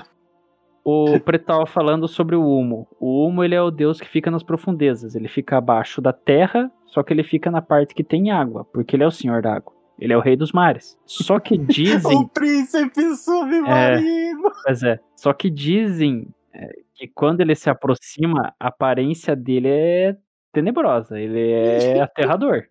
E. É, e quando, e quando ele caminha até a Terra, uh, ele traz uma onda com ele. Porque ele é colossal, né? Na verdade, assim, uma coisa tem que, tem que explicar. Todos os Valar são colossais. O Como tamanho deles. Todos eles são colossais. Eles podem assumir outros tamanhos, podem ficar de outra. Por isso que a gente falou da questão da, do nerfar. Quando eles vão pra Terra-média, eles são nerfados. Por isso que os Valar nem vão pra Terra-média nenhuma. Vão pra lugar nenhum. Porque quando eles saem de algum lugar, cara, eles causam terremoto, maremoto, é, furacão. Porque eles estão andando, eles estão se movimentando. Então é basicamente isso. É, Eles, eles usam um avatar quando eles chegam na Terra-média. Tipo, eles, Isso. eles encarnam numa estátua, igual os deuses gregos. Eles vão lá, encarnam numa estátua, come tua irmã, É. voltam pra terra deles. É, E eles têm como um, um excelente exemplo que isso foi ótimo, deixa, de um remake de um jogaço que tinha no Super Nintendo, que é o ActRaiser. É, fora que, assim, eles. Como eles têm essa grande influência, até o Eru fez essa proibição. Eles não podem ir até a Terra dos Mortais. Por isso que eles mandam os vassalos deles. Só fazendo um adendo, o único Valar que se apresenta na obra que eu me lembro é o Humo, cara. Ele vai pro, pro pai do Urim. Do Urim, não. Enfim, ele se apresenta pro maninho que vai até Gondolin lá, tá ligado? É o, a única vez que ele vai até a Terra-média também, fora da guerra. Os Valar, eles geralmente ficam fora das zonas onde os homens estão, porque os homens não têm estrutura psicológica nem física para aguentar a presença no Valar. Não tem envergadura moral. É, quando eles. Quando eles veem um Valar, eles acabam morrendo chupando pro pau. É bem horrível. Meu Deus. É. Eu até esqueci onde eu tava. Ah, é. O Humo, quando ele é visto, inclusive, todos os, o- os, filhos de Eru, eles são dominados por intenso pavor. Porque é aterradora, ele tem presença aterradora. Na verdade, tem dois Valar que tem presença aterradora, que é o Humo e o Melkor. São os dois únicos Valar que tem presença aterradora. O Humo é porque, assim, ele é o mar, bicho. O maluco é porra da água. O cara é a Katara. Porra do suco. É, Não. o cara desce a porrada de todo mundo. Pô, o bicho é brabo. Porradeiro. É, e a voz dele é profunda também. Ele é um ser aterrador. Mas ele é bom. Ele é só dublado pelo aterrador. Tony Todd. Ele Não, só é feio. é É tipo James a Earl gente aqui Jones. do grupo. James L. Jones. James L. Jones. Be my victim. Ele é tipo a gente do grupo. Ele é feio, mas é legal. Louco. É o Guilherme Briggs. I'm your father. a voz dele é feita pelo Batoré. É, Ou se fosse o Guilherme Briggs, lembrando que agora ele é o dublador oficial do Scooby- do Scooby-Doo, né? pois é. Já não era? Não, antes Não. era o, o Drummond. Só que o Drummond, infelizmente, faleceu. Foi de vala. Pois também, né? Vala. Porra, cento pra e poucos anos, acho que até as Tá tartarugas em dia chegam numa. Porra. Então, continuando. A Ivana, ela é provedora dos frutos, como a gente falou. É tipo a deusa da agricultura. Saca? É a deusa da terra fértil, é, dos animais, Das protetora ali orgias. da. Não, esse, esse é outro deus, cara. Esse é o Baco. Ela é a protetora basicamente dos alimentos. Baco Exu. E o marido dela Baco é o do doce. Aule.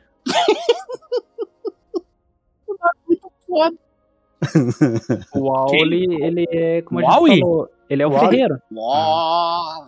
Ele, ele cata lixo na terra também? Tem um amigo barata? Esse episódio tá indo de cada vez melhor, cara. Na moral mesmo. Eu tô, eu tô É. orgulhoso de vocês, rapaziada. É, Tá se tornando cada, cada momento mais Lovecraftiano. É. Estamos ficando loucos! já me perdi umas 15 vezes. Eu achei que eu não ia precisar olhar o roteiro, eu tive que abrir ele agora há pouco ali pra olhar de o roteiro desorganizado, faz otário. Não, não, não é por isso, é porque vocês ficam falando no meio. Ah, pica não é pica. É... e assim, ele é o deus ferreiro. Ele molda montanhas, é, ele que ensinou seus filhos a moldar o aço, por isso que os anões são tão bons no que eles fazem. Inclusive, o Maiar, que era eh, funcionário dele, por assim dizer, era o Sauron. E daí o Sauron acabou traindo ele, indo pro Traiu o Melkor. movimento! Traiu o movimento, foi pro Melkor. Por isso que o Sauron fez os anéis, porque ele aprendeu muito com. E sabe o que é o bizarro? O Sauron, pela a primeira vez que ele apareceu, ele aparece com a figura de um Duergar, que é um anão, na verdade, só que é um anão maligno. Cinza e feio. Tá? É um anão maligno, cinza e feio. Não é Que é igual a- o anão aqui do grupo. Que é uma coisa que é até meio questionada. que é tão bonitinha. O legal é que ela apareceu, né? Tava sumida. Olha lá. Ela já. Tá chovendo. Tá chovendo. Tá chovendo lá, tá chovendo. Chovendo. Tá chovendo, tá chovendo aqui. Não Deve sei se é grande. no Cajuru, né? Que É. coisa. Nossa entidade Lovecraftiana Como apareceu. assim? Ela tem É. tentáculos. Não disse aonde. Menina hentai. Que motinho, que motinho. Aonde eu tô? Onde eu fui? Então, ah, e uma coisa legal, o Auli, ele fica moldando a terra por dentro também. Por exemplo, ele fica quanto mais profundo no, na... é, Você também foi largado sozinho aqui? Oi? Mereço, cara. Essa piada nunca perde. Nunca vai perder a graça. Sei ainda porque eu presto atenção. Ai, Tá. Aí tem os Senhores dos Espíritos, que são conhecidos como os Fenturi, que eles são citados até pelo o Eurod. O Eurod, ele cita eles durante o livro, com o- porque os Senhores dos Espíritos irão abençoar a sua jornada, lá, lá, lá, lá. É, eles são- esses senhores também são conhecidos como Chico Xavier. Eu lembrei dos É. Herculóides agora. Melhor impressora Wi-Fi brasileira. Geralmente, geralmente eles são chamados de Mandos e Lórien. E por isso que as folhas de Lórien, ah, os espíritos de Lórien, lá, lá, lá, lá, lá, quando eles usam as folhinhas, que os hobbits são identificados pelas folhas de Lórien. É Porque eles, o deus principal de adoração deles é o Lórien. Muito bem. Deixa, eu- deixa eu ver o que, que é mais relevante aqui, na verdade, porque eu escrevi muita coisa. Sa- Sabe, sabe o que que sabe o que que é Ah, sim. relevante? Que você não escreveu. Então, o Mandos, ele é o guardião das casas dos mortos. Isso é importante falar, na verdade. Lembram do Senhor dos Anéis, o Retorno do Rei, quando o Aragorn vai até aquela montanha? E naquela montanha ele adentra o Reino dos Mortos. E lá tá todo o exército que foi. Como que eu digo isso? Amaldiçoado. Aqueles guerreiros que abandonaram Isildur. Eles Isso. abandonaram Isildur e não foram pra batalha, então eles foram amaldiçoados. E eles só poderiam ser libertados pelo rei, certo? Eles Certo. foram aprisionados lá pelo Mandos. Mandos aprisionou eles ali. Literalmente. Isso. Inclusive, Nicolas, é, só pra você entender. Você lembra que eu te esses falei que tem as Darklands? Aham. No- então, as Darklands ela, ela é dividida em duas partes nos, na, em Arda. Quando um ser humano morre e é, é, ele, e ele fez o bem e tudo mais, ele é mandado para uma parte das Darklands que é muito similar ao Elísio, né, da- Uhum. dos gregos. Agora, quando alguma entidade, tipo o Sauron, o Melkor, é, ou pessoas até que é, só prejudicaram o desenvolvimento da, da música de Arda, eles também são mandados pelas Darklands, mas numa região onde é meio que um limbo, sabe? Não, Um Guadalupe nada, ali. É, meio que nada existe ali. Então, Nossa, Como que- não, melhor, meio que um campo comprido. é, bem por aí. Então, Nada então, existe. é, Você entra lá, você não sabe como que você vai parar naquele terminal. Então, o legal, o legal da obra do Tolkien é que mesmo no, no mundo material você tem a, a presença do imaterial, né? Então, Uhum. os espíritos mesmo... É, é que nem... Se lembra do Legend of the Dragon quando você vai para a Cidade dos Mortos, né? Sim. Mesma coisa. Mesma coisa. Então, o- o- os espíritos nunca saem de Arda. Que a propósito aí, recomendação pra quem tá ouvindo, jogue Legend of Dragon. Maravilhoso. Jogo de Playstation 1, fino. Então, Lindíssimo jogo. o Mandos, ele nunca se esquece de nada. E ele é o oráculo dos Valar. É cheio dos mandos e desmandos, né? Ele é uma. Não, ele, ele é ressentido, cara. Nunca nada. Já Eu tive namoradas assim. do fundo do meu coração. É, e todas as profecias que tem em toda a história do Tolkien foi feita pelo Mandos. Só pra deixar isso claro. Cara, isso Ele- agora é, um- é um- uma bola que eu gosto de levantar aqui, porque é o seguinte. Cara, você vê que todo negócio aparece. Não, mas a profecia diz quem que escreveu a profecia? O Tolkien Mandos. pensou. Mandos, Olha só. Mandos, exatamente. Uhum. Na verdade, assim, existem profetas no meio do Senhor dos Anéis, existem indivíduos que são capazes de profetizar, mas todos eles recebem visões de mandos. Inclusive, Glóin era um profeta dos anões, que fez a previsão da, de quando a montanha ia voltar, quando o dragão deixaria de ter o domínio sobre a montanha. Enfim, tem vários profetas. O profeta dos elfos também, que diz que é, quando tiver a batalha final, os elfos vão ser ressuscitados, os grandes heróis, e vão lutar contra o Melkor. E claro, né, o, o profeta dos humanos dizendo. Hum, 10 anos no macaco amanhã, hein? Joga seco no 14. E, como eu já tinha dito, a esposa do Mandos é a Vaile. Ela é a deusa Tecelã. É Tem mais que completar sobre Ela, ela. ela- Ela é faz, Tecelã. ela faz roupa, foda-se. É porque, assim, Ela faz é, os bordados. é porque, pra ser sincero, ela é, uma, ela é uma contadora de histórias. Ela vai fazer, tipo, umas tapeçaria que tem história, repletas de histórias. Ela vai contar o- pra você, bem. É, ela vai contar. Ela vai contar a história da, do mundo. Come é, por, por telas que ela, Ela, faz. ela é a mina que faz os tapetes dos Valar. É. Só que, tipo, ela Fada. conta histórias. Nessa tapeçaria dela, ela conta histórias. Mas, enfim, não é muito relevante no fim das contas. Ela registra a história, beleza. Tapeçaria e miçanga. Cara, você tá dizendo que o profissão, tá pegando a profissão de historiador e jogando ela no lixo. Pois é, mas aqui, nesse caso, é o que é. É porque, é porque dentro de Arda não existe revisionismo histórico, é diferente.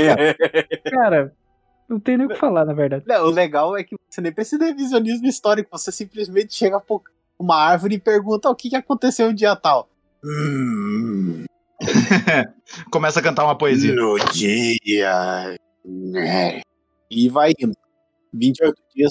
Essa parte que eu só queria me aprofundar da Niena. A Niena ela é irmã dos Finturi, como eu tava falando até. Ela é, é a garota de recados, né? Dos deuses. E ela vive sozinha. Por que que ela é a deusa que escuta? É, e ela conhece a dor da perda e pranteia todos os ferimentos que Arda sofreu. Por causa dos estragos que o Melkor fez. Tudo tem um motivo. No, o Tolkien ele foi tão genial, cara, que todos os deuses têm um motivo pelo que eles fazem aquilo. E a tristeza dela à, medida que a música ela se desenvolvia, né, o canto dela ela se transformou num lamento. Ela continua cantando as canções dela e essas canções dela vão moldando, na verdade elas vão reparando, são como pequenos reparos é, naquilo que foi acontecendo na Terra-média. É, o legal é que o lamento dela traz esperança pros povos. É, ela traz esperança e essa esperança que ela traz também é uma forma de reconstruir aquilo que foi perdido, porque, cara, perdeu muita coisa na guerra contra o Melkor. O Melkor Massa. foi um grandíssimo filho da puta. Foi. Próximo episódio que a gente lançar sobre isso daqui, eu acho quatro ou cinco episódios, e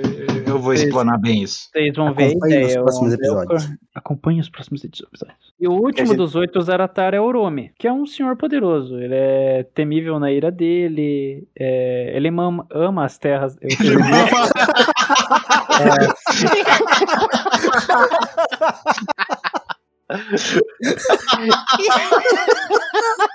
não erro aqui. Que não erro. Que eu errei.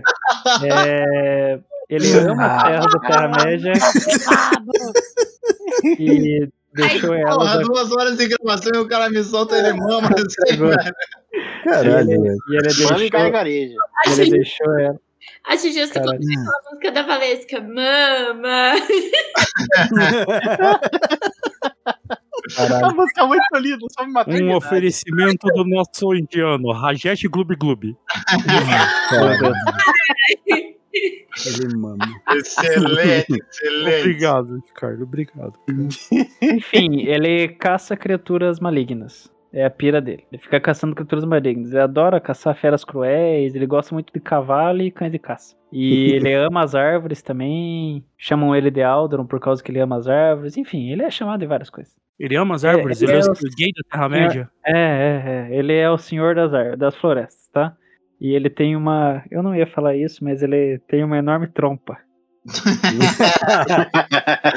Quem que é Mama uma tem trompa, só falta É. falar que é o jardineiro daí, pra falar que é Jesus. E o som dela se assemelha ao nascer do sol escarlate. Enfim, vou parar de falar dele. É, é porque parece um som de relâmpago, rasgando as nuvens. assim. Porque ele mama. Por quê, cara? Ah, é. A gente falou, agora só aprofundando um pouquinho mais. Os maiores são os emissários, né? Eles são subordinados dos, Vara- dos Valar. E eles não têm uma forma determinada. É, É, até tanto, que, tanto que o Sauron, quando ele. Quando o Melkor caiu, o Sauron ele mudou a forma dele para uma forma mais élfica. Depois ele, ele foi derrotado uma primeira vez, né? Aí ele, foi, ele mudou para uma forma mais oriental por causa do- dos povos orientais. E depois ele mudou para a forma dele mesmo, que é a forma de Sauron que se tem no livro, porque no, no, no filme não aparece o Sauron como ele é, né? Mas durante toda a, a saga do Anel, o Sauron tem corpo físico dele mesmo. Aquela torre com o olho é só uma torre com um olho ali, né? Uma magia. Em cima lá de- nesse olho tem um Palantir, daí é os 500. Mas o Sauron ele é um, um corpo físico presente no mundo da Terra-média durante a saga do Anel. E ele pode mudar esse corpo à vontade dele mesmo. Por isso que os Maiar têm essa, essa opção. O Gandalf é, uma outra, é um outro exemplo. Ele era todo cinza e depois mudou para o branco. Isso eu vou explicar o porquê quando for o, o roteiro do Gandalf.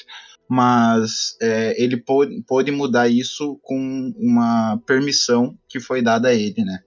Dado que ele não estava contra os Valar nesse caso. É, até porque o, o Sauron, ele fez de tudo pra enganar todo mundo. Por isso que chamam ele de Sauron the Deceiver, o Isso. enganador. É, e Gor, é, Gortaur, que é um dos nomes dele, o Cruel, foi quando ele causou vários flagelos na Terra-média. Porque o Sauron também era outro arrombado. Mas ainda assim, o Sauron ele era, um- ele era só o arrombadinho. O arrombado mesmo era o Melkor. Não tenho como negar isso.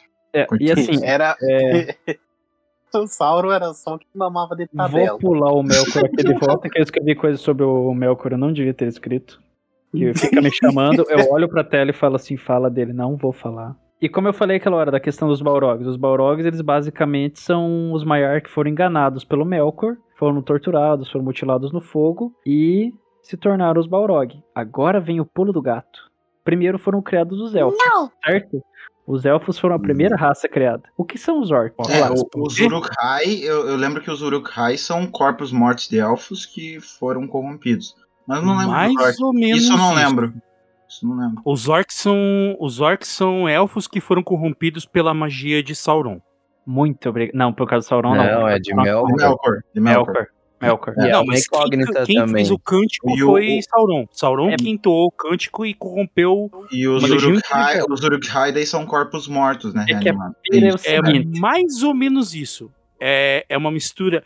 É, é uma. Tipo, eles jogaram num bagulho de barro é, homens e, e elfos. Daí eles fizeram lá um negócio lá Um e, sopão lá. e os Urukais Ah, são. então quer dizer que o Tolkien era contra a miscigenação. Filho da puta. Não, é que é o Fizeram um seguinte. sopão. É, o, os orcs, o que acontece? Quando os elfos nasceram, o Melkor, ele encontrou uma parte deles primeiro, porque eles nasceram em toda em toda a Arda, eles foram se espalhando por Arda. Aí o que acontece? Ele encontrou eles primeiro. Encontrou uma parte deles, na verdade, né? Primeiro. E aí ele capturou alguns deles e levou eles para o seu covil para fazer algumas experiências, porque ele queria saber o que acontecia. Aí ele torturou, ele mutilou, ele deixou eles nas sombras e cada vez mais ele foi mutilando e foi torturando. O que aconteceu? Nasceram os orcs. Essa é uma história. Essa é uma história, só pra dizer. Essa é uma das histórias. Até porque o, o Silmarillion, ele tem várias linhas. O Tolkien, ele é meio difuso em certas coisas, porque ele queria confundir também. Ele não queria dar toda a informação.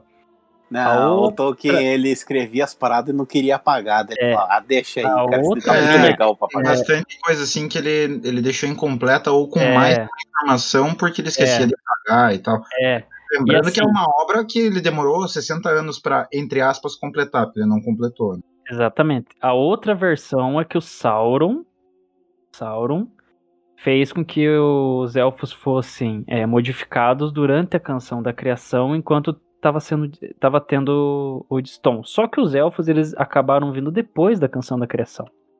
Mas isso ainda assim é embutido na, na versão do Tolkien. Porque o Tolkien gosta de confundir a gente. A outra versão que tem é que os orcs, eles vieram de uma terra sombria, e essa raça que veio da Terra Sombria acabou sendo modificada e aprimorada pelo Melkor até se tornarem os orcs. São as três versões que a gente tem. Pode ser que nenhuma delas seja verdade? Pode. O Tolkien faz o que ele quer. Fazia. Principalmente agora, porque Fazia. ele é um cadáver. É, é, é. Mas ainda assim, fazia o que ele queria. A não Enfim. ser que eles tenham congelado ele, igual fizeram com o Walt Disney. A gente tava falando dos Instari, é, da questão do Sauron e dos outros. A função básica e original deles era combater o mal trazido por Sauron. Essa era a função deles.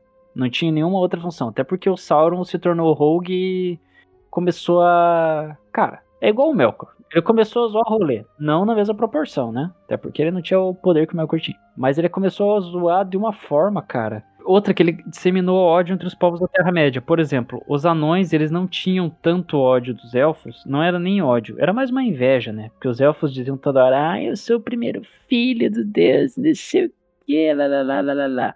Ele falou, pega E- esse pote pra mim. É, eu consigo, pega. É, é.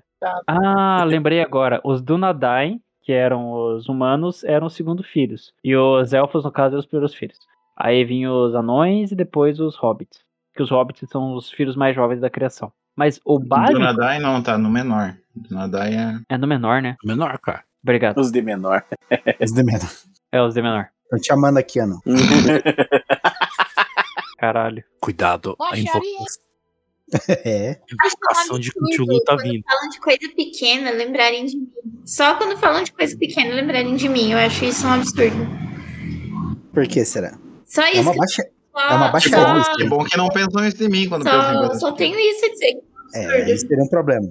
Basicamente, o que, que a gente queria explicar hoje? Primeiro, o mundo nasceu de um alaúde sendo tocado e de um maluco cantando igual a mulherzinha do Homem-Aranha lá. Homem-Aranha, Homem-Aranha. Alguém tocando um Vuvuzela e um. E um qual que é uma, uma cuica, né? É, É. Isso. É uma cachirola. É, aí, ó, é, esse foi o som da, da canção primordial. Né? Uma Vuvuzela, uma cuica e uma harpa. É. É. Foi meio E que assim. daí, daí, daí você vê que tava tocando ali, daí o que que o meu tentou fazer? Eu vou vir com a cachirola. Porra, que é, mas bota, bota lá com essa banda de vocês aí também. A parte mais importante que eu queria falar, eu meio que já falei que é a parte dos Valar, que eu queria esmiuçar tanto os poderes quanto os domínios deles. Que era a parte mais importante, na verdade, desse início. Pra gente entender a mitologia do Senhor dos Anéis. Porque Arda, quando foi criada pelo Tolkien, e quando ele fez todos os deuses, ele baseou tanto na mitologia, como a gente disse, na mitologia católica, e eu digo mitologia sim, não venha me falar que é dogma não é, tanto na mitologia católica quanto na mitologia grega e em outras mitologias que eram consideradas pagãs. Mitologia. Os nórdicos, enfim. Vários, ele usou. Cara, ele usou até, o, Pagou, né? ele usou até os. ele usou até os, os hindus como base. Ele usou muitas religiões. Ele aprendeu muita coisa, ele absorveu muito conhecimento para poder usar. Ele deixou muito mais puxado a sardinha para os católicos? Deixou. Por que Mas será? ainda assim. Ele era católico fervoroso. Pô, o É. maluco era coroinha desde criança. Ia lá, é, o peidava e fa- Peidastes? Aí o padre falava, peidastes, já sentiu o cheirinho de talco. Caralho, bicho. Mas. Mas ele se baseou em muita mitologia pra criar. Por isso que é tão rico a mitologia dos deuses. Por isso que é tão rica. Essa história, inclusive, da Ivana, a deusa do. A, a Ivana ter. é, junto a Varna, né? Ter erguido Arien, que guiava o sol, e Tilion, que guiava a lua, é da mitologia maia. Pra quem não sabe. Que são os dois semideuses que se tornaram o sol e a lua. É, o problema é se o cara quer nascer ilumi- é, se a lua iluminando o sol, né, cara? Daí é complicado. Já diria Paula Fernandes. Exatamente. Como eu odeio vocês dois, cara. Me ponham nessa lista. Bom, Então é isso, eu? Acho que era isso, porque a gente queria falar só dos deuses na primeira, né? Que a gente Só. vai focar na. Detalhe. Duas horas de gravação a gente só falou dos deuses, a gente nem aprofundou neles. É, Os deuses. Cara, se for começar a falar da canção, parte por parte, porque a canção ela é dividida em várias partes também. Se for falar da Um canção, várias partes. É tipo um álbum. Se Falta for, só linha de guitarra. se for começar os primeiros conflitos por causa do Melkor e todo o resto, a gente vai ficar aqui até as três horas da manhã e não vai Não, terminar. mas isso aí vai ser pro próximo episódio. Então, senhores, alguém quer colocar alguma consideração, algum adendo aí? Ou Eu- podemos se envelopar? Eu vou dizer que eu estou muito contente com o episódio de hoje, pois aprendi muita coisa do Senhor dos Anéis que eu não sabia. É uma coisa também que é bacana que, é, por mais que no caso seja uma obra de ficção e tal, é, você percebe que muito do, digamos assim, a criação de uma entidade, de um cosmicismo, você percebe que quando o negócio é bem feito, é adicionado muitas vezes é, coisas abstratas na criação do universo, no caso. Por exemplo, do negócio do, do, do Silmarillion, a canção, né? Não tem como você dizer o, o, o que, que é a canção, sabe? É um negócio louco. Você pensar assim que tá um monte de gente tocando alaúde lá no espaço, espaçonave, sei lá o que. Tá ligado? É, é- isso é muito da hora. Eu não, Não, sei uma porque que eu falei coisa nada que eu não-. Uma coisa que eu não lembro se foi dito ou não, mas só pra você entender também, Nicolas. Não foram todos os Ayur que desceram pra Arda, Uhum. e os que desceram, eles não podiam subir novamente. Eles ficaram presos à Arda. Subir E- não! E o, os salões do, do Herói Luvitar são conhecidos como os salões imortais. E esses salões vão ser muito importantes, principalmente depois quando a gente for explicar o Gandalf, né? Uhum. É, mas assim, existe ainda a mesma concepção de céu, né? No caso, no, no, no Senhor dos Anéis. Só que ele é um pouco mais restrito do que no cristianismo, né? Isso é Massa. bem legal porque mesmo as entidades que estão presentes, elas dentro da Terra, né, no caso, elas são restritas de subir nesse céu agora. né? Então o, o Tolkien ele criou inclusive uma, um conjunto de regras religiosas, né, por assim dizer, Uhum. dentro da, da própria religião da Terra-média. Eu achei foda pra caralho Sim. isso quando eu, eu tava lendo. Não, e é massa também que é uma fita meio. é, não, não vou dizer abstrata, mas deve ter um nome mais bonito, assim, mas tipo, ó, o conceito abstrato de muita coisa durante a criação do universo, tá ligado? Tolkien que ele criou uma cosmologia, uma teogonia e bom, são os dois termos principais que dá pra utilizar, né? Uhum. E assim como uma consideração final também, eu gostaria de dizer que é, no Lorenzetti passado, que eu- Lorenzetti passado não, no, no Loricaus, que eu havia mencionado que o, o Genesis estava. Tava 300 vendo lá euros. pros Isso. É, eu entrei no site lá para dar uma vista e eles estão distribuindo o PDF de graça. Completinho. Então, senhoras e senhores, é hora de pegar desenho, de- o Desenes e daí vocês traduzem, foda-se. Isso aí. Traduzir The Genesis, foda-se. Acho assim, eu acho que é melhor a gente ir nessa. Então, dando essa deixa pra gente poder ir nessa, É, a gente precisa de uma música que tempere esse assunto que foi a, a religião da Terra-média, né, as divindades. E em homenagem ao tema, hoje vou deixar em aberto alguém quer escolher uma música pra. Eu acho que a música tinha que ser O moleque não quer mais entrar pela frente, só quer pegar a estrada de barro. Disse que a lombra é diferente, que o buraco é mais apertado. Virou o esmigo, só que é o anel. Tá Cala- sendo zoado, cala- pobre coitado. Cala a boca. Ó, o senhor dos anéis caçando mais um buraco. Obrigado, Preto, obrigado. Fui eu, Fui eu. fui eu, Dessa vez não fui eu. Obrigado. fui eu. Ah, Eu, eu por um instante pensei em, em tirar sarro de colocar finalmente eu, eu vou botar seu filho na droga dos pedreiros, mas não vou fazer isso.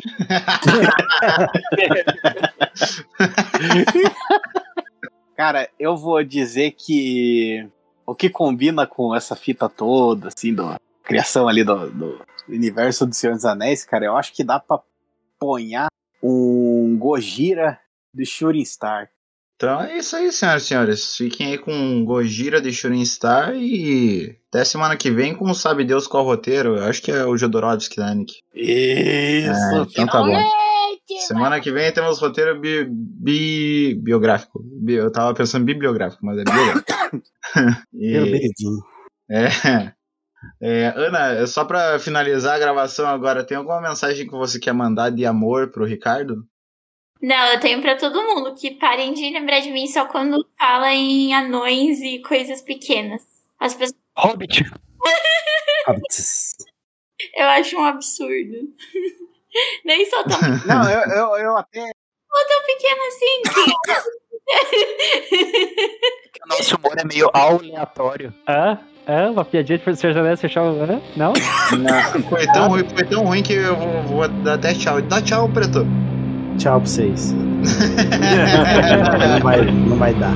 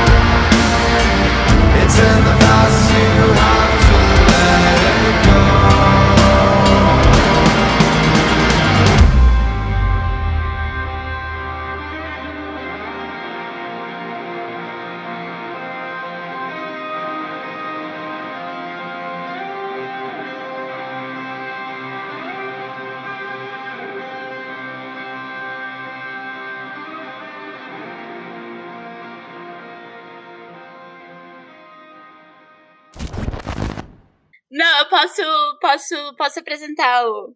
Como que é seu nome mesmo? É Gimme. Ela esqueceu o nome da criatura em menos de 10 segundos. Beleza. Pensa naquela música do, do ABBA lá, você já lembra Gimme, gimme more, gimme more. Gimme, Nossa. gimme. Eu vou apresentar o garoto o nome dele. Isso quer dizer que o Aragorn pode ser a Pablo Vittar, o Legolas, o Neymar e, o- e a Polícia Federal é o Sauron. Mas esse dia não é parafraseando- Parafraseando o rei de Wakanda, nós não fazemos isso aqui.